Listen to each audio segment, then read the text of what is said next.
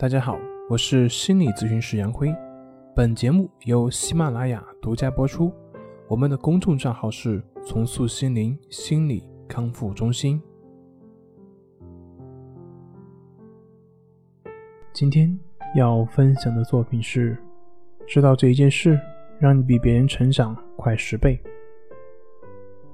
在两三年前，我跟一个朋友聊天，那么这位朋友他有自己的公司。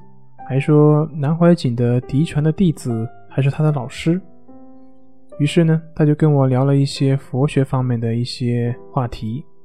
后来知道我有了解过《金刚经》，然后当时就问了我一个问题，他说：“你读了《金刚经》，那么我问你一个基本的问题，那就是《金刚经》说的是什么呢？整部经讲的是什么呢？”这个问题就把我这个二把刀给问懵了。这么一部经典，我哪能说出来讲的是什么呀？但是也听过一些法师的讲座，于是结结巴巴的讲了一些什么空性啊什么的。总之呢，就是不知道。然后我就问他：“你说《金刚经》讲的是什么呢？”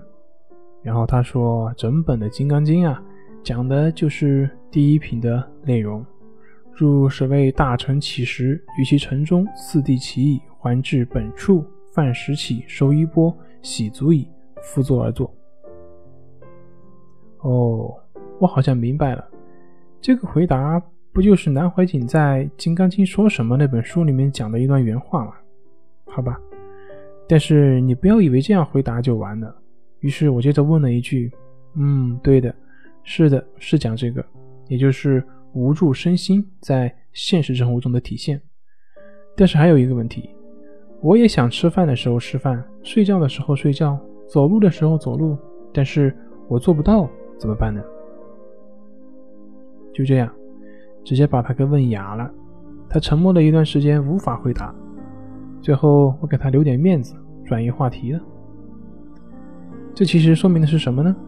就是说明这位朋友他只是所谓的明白，他并不是真正的明白，他只是一知半解，自然。我一问细节，他就完全回答不上来了。其实他讲的没错，《金刚经》讲的是这个，但是他并不明白为什么是这个，所以回答不了我的问题。想想，整本经如果就一段话的话，那为什么还要写那么多干嘛呢？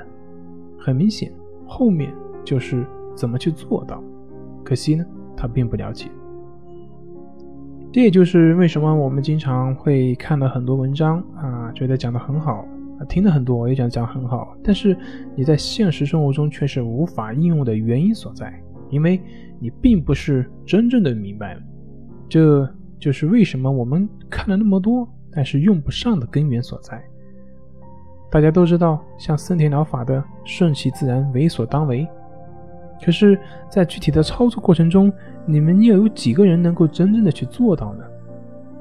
具体的原因就是不知道怎么去做到。那相对于森田疗法的话，我们的抑制法正好是这个方法的具体操作，它是告诉你在出现症状的时候怎么去做，啊，出现这个症状的时候怎么去应对，如何才能做到顺其自然，为所当为。那么。关于意识法的内容呢，大家可以加我们的咨询微信，我们会推送给你们。好了，今天就分享到这里，咱们下回再见。